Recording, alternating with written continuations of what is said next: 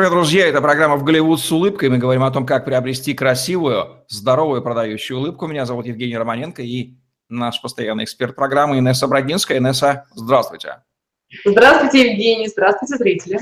Инесса Брагинская, стоматолог-ортодонт, выравнивает зубы, нормализует прикус, восстанавливает челюстную систему детей и взрослых более 8 лет, ведет частную практику в стоматологических клиниках Москвы, обучалась в Канаде, США, сертифицирована по современным методам лечения, наружным и внутренним брекетам, съемным капом, виртуальному планированию лечения. Свыше 500 пациентов с ее помощью уже имеют красивую продающую улыбку.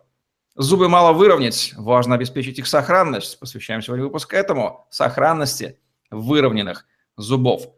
Призрачная красота, Инесса. Я не о фильме, а о красавицах и красавцах, которые, сняв брекеты, досадуют, что от выровненных зубов и следа-то не осталось. Что скажете как ортодонт на этот счет? Ну, я скажу, что грустно, конечно, после этого остается только посмотреть снова или присмотреть фильм «Призрачная красота», чуть-чуть погоревать, взять себя в руки и начать действовать. А, бывает очень часто такое, что случай, который еще недавно был практически голливудским, то есть выровненная улыбка, а, шикарная голливудская улыбка, она превращается снова в какую-то а такую начальную стадию лечения, да, и напоминает больше то, с чем человек пришел изначально к ортодонту, и что он, а, соответственно, не любил, что ему не нравилось себе, и над чем он работал. Так вот, такое бывает по очень многим причинам, мы не будем говорить о том, кто виноват. Я думаю, что мы сделаем сегодня акцент на том, что делать, чтобы такого не было, чтобы не искать виновных. Потому что когда уже что-то произошло, нет смысла ковырять и разбираться, имеет смысл это уже исправлять снова. Поэтому причины могут быть разные. Это может быть а, вина пациента, это может быть вина врача-ортодонта, это может быть проблемы и, скажем так, вина обстоятельств, факторов определенных и разных и так далее. Самое важное – это а, чтобы сегодня большая часть людей, которые интересуются этой темой, посмотрели наш выпуск, и тогда все вопросы будут в голове уже с а, конкретной точкой. А какие физиологические процессы вообще провоцируют неблагоприятное перемещение зубов? Неблагоприятное, то есть то самое перемещение, которое мы не хотим уже получать после получения результата, бывает чаще всего по причине того, что, например, отклеился ретейнер, это такая специальная штучка, которая клеится изнутри на зубы от клыка до клыка, наверху и внизу. Она держит переднюю группу зубов, полученных в ходе э, лечения ортодонтического, то есть 6 верхних, 6 нижних зубов. И на ночь одевается капа на верхнюю и нижнюю челюсть. Это такая капа, она не является лечебной, а просто удерживающей. Она держит верхний зубной ряд, она держит нижний зубной ряд, это верхняя, точнее, это нижняя. И ее одевает пациент для того, чтобы сохранить окружность полученной зубной дуги, чтобы боковые зубы никуда не смещались. Потому что ретейнер, проволочка, она держит только 6 зубов передних. Ее невозможно, ретейнер, невозможно наклеить на весь зубной ряд. Поэтому приходится носить и ретейнеры, и капы. Ретейнеры несъемные, они клеются на клей, типа как, на, как пломба выглядит. А, а капа, соответственно, съемная, она одевается только на ночь, каждую ночь, Потом она снимается утром и, соответственно, одевается дальше на следующий вечер. Вот чаще всего это проблема либо когда не фиксируют какой-то из ретейнеров, например, верхний или нижний, либо же когда есть только, например, одна капа и вообще их нет. То есть вот наклеили ретейнер и отпустили человека. Это первый момент. То есть я сейчас говорю о ситуации, когда мы учитываем вроде бы все а, после снятия брекетов. Все аппараты, удерживающие для стабилизации результата. Другие обстоятельства, факторы и так далее мы, наверное, обсудим а, чуть позже. На каком этапе лечения специалист информирует пациента о каверзах возможных этих самых биологических процессов? Я бы сказала, что об этом нужно говорить на повторной консультации. После того, как а, пациент с врачом уже познакомились, они собрали какие-то данные, они выявили жалобы, претензии, что хочется исправить, улучшить, и после второго приема, когда уже провели ортодонтическую диагностику, и вот они наконец-то встречаются на повторной консультации для обсуждения плана лечения. Вот как раз-таки на моменте обсуждения плана лечения проще всего пациенту после уже, скажем так, основного донесения информации о том, в чем же заключается суть лечения, как двигаются зубы, почему они становятся подвижными, вот перейдя уже к моменту ретенционного периода, то есть тогда, когда мы снимаем брекеты, обязательно объяснить все тонкости, нюансы именно стабилизации результата. Не нужно ждать, когда об этом скажет пациент и задаст этот вопрос. Нужно рассказать об этом самому ортодонту. Он должен точно а, уведомить, а, уведомить человека о том, что когда мы снимаем брекеты, все это разъедется. Как бы мы и долго бы мы с вами не лечились, неважно, полгода мы будем лечиться, год, два, полтора, а, три, пять, десять, неважно. Нужно выждать момент, когда костная ткань, то есть наша челюсть, зафиксирует, то есть обожмет как бы корень, корень каждого зуба, и тогда не будет возможности этим зубам двигаться в кости. Все, по сути, очень просто. Традиционный русский вопрос. Кто виноват? В каких случаях то, о чем мы с вами говорим, происходит по вине врача, а в каких случаях по вине пациента? Да, а, случаи по вине врача несут следующий характер. Это тогда, когда, во-первых, ортодонт вообще об этом не сказал до начала лечения, и пациент не в курсе. И вот он отличился, например, и вдруг уехал в другой город или решил снимать брекеты в другом месте у другого доктора или подешевле. А, случаи, когда доктор наклеил не два ретейнера и не дал две капы, а наклеил там один ретейнер или вообще не наклеил и дал только капы или только какие-то удерживающие пластинки. Это первый рисковый случай.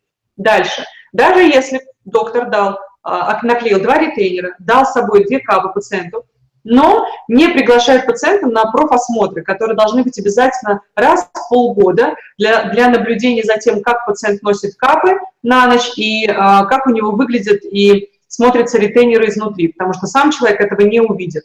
И еще очень важный момент. Доктор обязательно должен сказать о том, что делать пациенту в случае, если ретейнер отклеился, но пациент, э, например, естественно, находится дома или же где-то в отпуске или где-то в командировке. Как быть в таком случае? Как сохранить те зубы, с которых отклеился ретейнер? Или как быть, когда а, потерялась капа, или она сломалась, носилась сколько-то времени и уже туго одевается. Вот эти все форс-мажоры, вот эти все отхождения от правил, а, они обязательно должны быть обсуждены. Какие удерживающие методы применяют ортодонты после исправления прикуса? Мы частично затронули эту тему, здесь нет ничего эксклюзивного. Чаще всего это тоненькая проволочка, которая крепится изнутри. Она где-то толщиной в миллиметр, полтора. Это проволочка из стального сплава, она держит положение передних зубов, мы уже говорили об этом. И это прозрачная капа, которую пациент одевает на уже свои ровные зубы на ночь. Либо это может быть какая-то пластинка, напоминающая детскую пластинку. Капа одевается просто вот так вот на ночь и держит весь зубной ряд по периметру.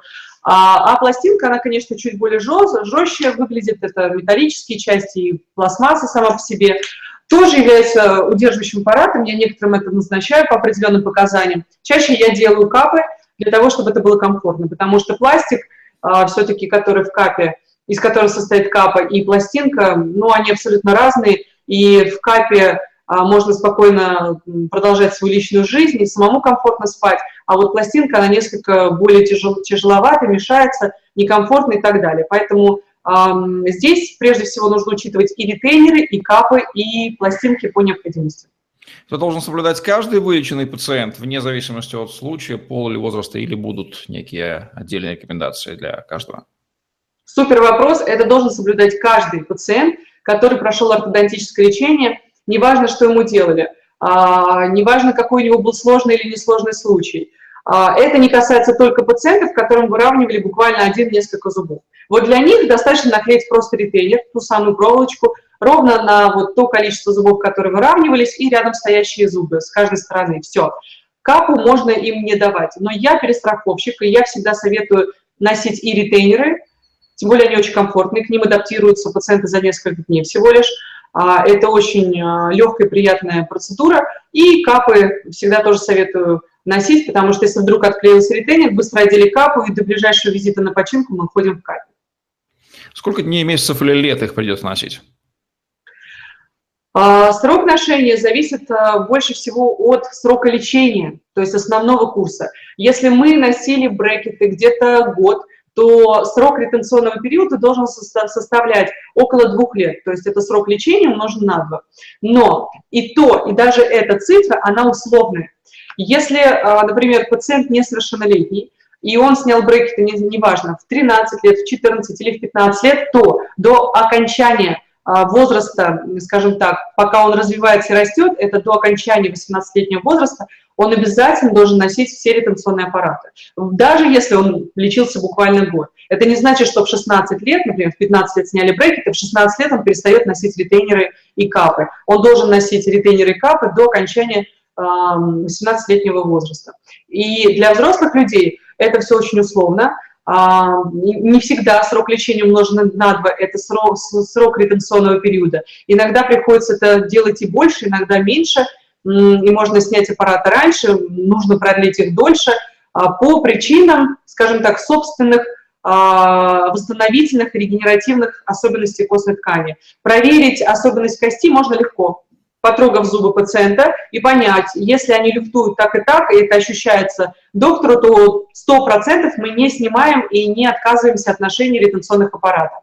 Если же подвижности зубов не наблюдается, прошел тот самый период, да, сроком лечения умноженный на 2, который составляет ретенционный период, то тогда мы даем направление на компьютерную томографию, делаем компьютерную томограмму и смотрим на уровень плотности кости. Если костная ткань плотная, на верхней и нижней челюсти – тогда, в принципе, нет риска отмены ретенционных аппаратов. Если костная ткань не восстановилась настолько, насколько нужно, то есть ее регенеративные особенности и свойства отличаются от нормы среднестатистических сроков, то тогда придется продлить. Какие форс-мажоры могут подстерегать в этот период? Ох, форс-мажоры бывают разные, начиная от отклейки ретейнеров, а, заканчивая потерями кап, а, начиная от момента, что пациент уехал на какой-то срок, и там, где он находится, нет никакого ортодонта, никто не понимает, что это за штучки, которые нужно сделать и так далее. Это самое неблагоприятное, самое страшное. А, самое печальное, действительно, когда пациент приходит там через полгода, и у него там сорван наполовину ретейнер, кап он вообще не носил, вот это те самые неприятные моменты, которые могут быть. Но опять-таки я считаю, что если пациент с ортодонтом обсудили это все заранее, и пациент помнит все эти моменты, показания, требования и физиологические особенности а, своей зубочелюстной системы, но это все не соблюдал, конечно, это вина пациента. А, бывает все что угодно, поэтому я всегда приглашаю пациентов на осмотр сперва раз в три месяца, раз в три или четыре месяца. Это первый визит после снятия брекетов, а потом раз в полгода. Вот это самое важное требование. Нельзя пациента отпускать надолго, нужно все равно наблюдать и смотреть. Сняли брекеты, наклеили ретейнеры, дали капы, но не прощаемся на какое-то на количество времени, не говорим ему, придете, если вдруг что-то случится внеплановое, если ничего не случится, я вас жду через пару лет. Так нельзя, мы ждем пациента через полгода. Как с ретенцией обстоят дела в России и Америке? Есть понятие пожизненная ретенция, почти как пожизненное заключение. Неужели вот там у них на Западе такие перестраховщики, есть ли тут рациональность? Да, в Америке сделали понятие пожизненной ретенции. А, это тот момент, когда каждому пациенту, когда он начинает а, планировать лечение или уже начал лечение, говорят о том, что не забывайте, вы будете постоянно носить ретенционные аппараты всю свою жизнь. И есть у них такое понятие, как воскресная капа. Это один день в неделю, это не обязательно воскресенье, любой день в неделю, который удобен человеку, когда он целый день ходит в капе. Я, честно, не вижу в этом никакого смысла, а, потому что капу можно, допустим, на какой-то день недели одевший не одеть толком, то есть зубы могут успеть переместиться. Я бы сказала, что пожизненная ретенция говорит о следующем, это правильно – Человек очень сложная система, полученные результаты теряются даже спустя многое количество лет а, при соблюдении на первоначальном этапе, о котором мы говорили, всех правил и требований. И вот это все парадоксально, но эти парадоксы не имеют а, фактического обоснования. Этому нет, скажем так, противоядия, поэтому я бы тоже перевела пациентов на, а, скажем так, понятие пожизненной ретенции. Можно ли как-то застраховаться пациенту заранее от потери результата? Заранее застраховаться невозможно, потому что сперва нужно получить результат, а потом его удерживать. А если говорить о, скажем так, э, каком-то страховом варианте, то однозначно я советую, чтобы был ретейнер наверху и внизу, то есть на верхнем зубном ряду, на передних зубах, на нижнем зубном ряду, на передних зубах. Обязательно капы, а в идеале даже по две капы на каждую челюсть. Если вдруг одна сломалась, и вы не можете прийти и заказать новую, или приехать в ближайшие сколько-то дней, месяцев, то вы носите вторую. Это самый лучший вариант. А вообще, какая статистика, какой процент людей теряют результат от э, эффекта от проведенного исправления прикуса? А, я смотрела статистику, она, по сути, небольшая, это всего около 30%, но я думаю, что она более высокая. А, в некоторых, может быть, регионах э, эта цифра варьирует. В Москве все-таки статистика более приятная, это процентов около 20 потери результатов. А, у нас э, лично в своей практике я замечала, что не замечала, а собирала когда данные, смотрела, наверное, у трех пациентов был потерян результат, кстати, по их вине. Если отъехал зуб с прежнего места, что в этом случае делать? И если отъехало несколько зубов, давайте объясним порядок действий в каждой из ситуаций. Если потеря результата минимальная, да, то есть это микропотеря в области одного зуба, то тогда я приятно удивлю. Можно сделать капу с перемещением этого конкретного зуба и буквально за несколько недель поставить его снова в зубной ряд, дальше опять-таки наклеить ретейнер и там сделать эту капу. Либо же остаться а, с этой же капой, но буквально а, скорректировать ретейнер, то есть наклеить на него уже в новое положение. Если это потеря нескольких зубов, то в принципе тоже их скорректировать несложно, особенно когда это касается передних зубов, они однокорневые, их быстро и легко равнять и так далее. Если это касается боковой группы зубов, здесь все сложнее, индивидуальнее, смотря в каком направлении отъехал зуб, а, все своеобразно, поэтому лучше показываться ортодонту. Но а, в боковой группе зубов не так все сложно. Там щеки, если вдруг что-то нужно скорректировать, невозможно это сделать капой то же самое, то можно наклеить пару брекетов, подвинуть эти зубы и, соответственно, сделать новую капу для удержания этих зубов. То есть, в принципе, выход здесь максимально комфортный. А могут ли поехать зубы после ношения брекетов лет через 20? Да. Бывали такие случаи, к счастью, не у меня, а, потому что у меня еще нет пациентов с 20-летним сроком ношения ретенционных аппаратов или а, у которых прошло уже там 20 лет с момента начала лечения. Но я знаю случаи, ко мне приходят иногда пациенты на консультацию за помощью, как раз-таки рассказывая истории, что, например, там они 10 лет носили ретейнер, или там 12 лет носили ретейнер, или 9 лет носили ретейнер, а, и вот ретейнер сорвался, или же его сняли, потому что уже, в принципе, сроки подошли, а, всячески вышли, и ретейнер надоел, и вот результат потерян. И вот мы опять этот зуб ставим на место. Но, к счастью, у таких пациентов, как правило, результат теряется в области одного или нескольких зубов. То есть потерять э, всю эффективность такого прикуса невозможно. То есть переживания, они все-таки неприятные, но минимальные и, и решаемые в быстрые сроки. Давайте же подытожим и подведем, вот выведем ту самую формулу надежной, надежной ключевое слово красоты после исправления прикуса. Формула надежной красоты после исправления прикуса заключается в собственной ответственности, дисциплинированности и серьезности подхода к этому вопросу. И, конечно же, если у вас а, есть связь с ортодонтом, всегда будьте с ним на связи или с клиникой. Если какой-то вопрос, если какая-то непонятная ситуация, форс-мажор, напишите в клинику WhatsApp, позвоните в клинику, спросите. Лучше перестраховаться, лишний раз подъехать, показаться, посмотреться, сделать несколько кап, переклеить ретейнер через там год-два, потому что он тоже претерпевает какие-то изменения. То есть сделать все возможное для того, чтобы, э, скажем так, от себя требовать больше для того, чтобы самостоятельно решать этот момент в том числе. Я говорю о том, что пациент должен быть обязательно организованным и очень наблюдательным. То есть нельзя думать, что вот когда я лечился на брекетах, все прекрасно, все отлично, пусть делает все доктор, это его проблема, это его лечение, я за это не плачу деньги. Это да. Но все, что касается уже сохранения результата, я, как правило, говорю о том, что это зависит от вас. И в данном случае вы в ответе за то, что происходит с вами, пока вы носите капы или не носите капы ночью, или пока на вас ретейнеры, потому что это то время, когда вы не видитесь с ортодонтом. Ну, наверное, это самая главная формула. А нет ли, Инесса, здесь некой грустной иронии природы, мол, вот вмешиваетесь вы, ортодонты, в то, что я породила, а вот не дам я вам а, свою власть почувствовать, поэтому исправляйте, не исправляйте, вернем назад, как было. Я бы здесь ответила а, однозначно.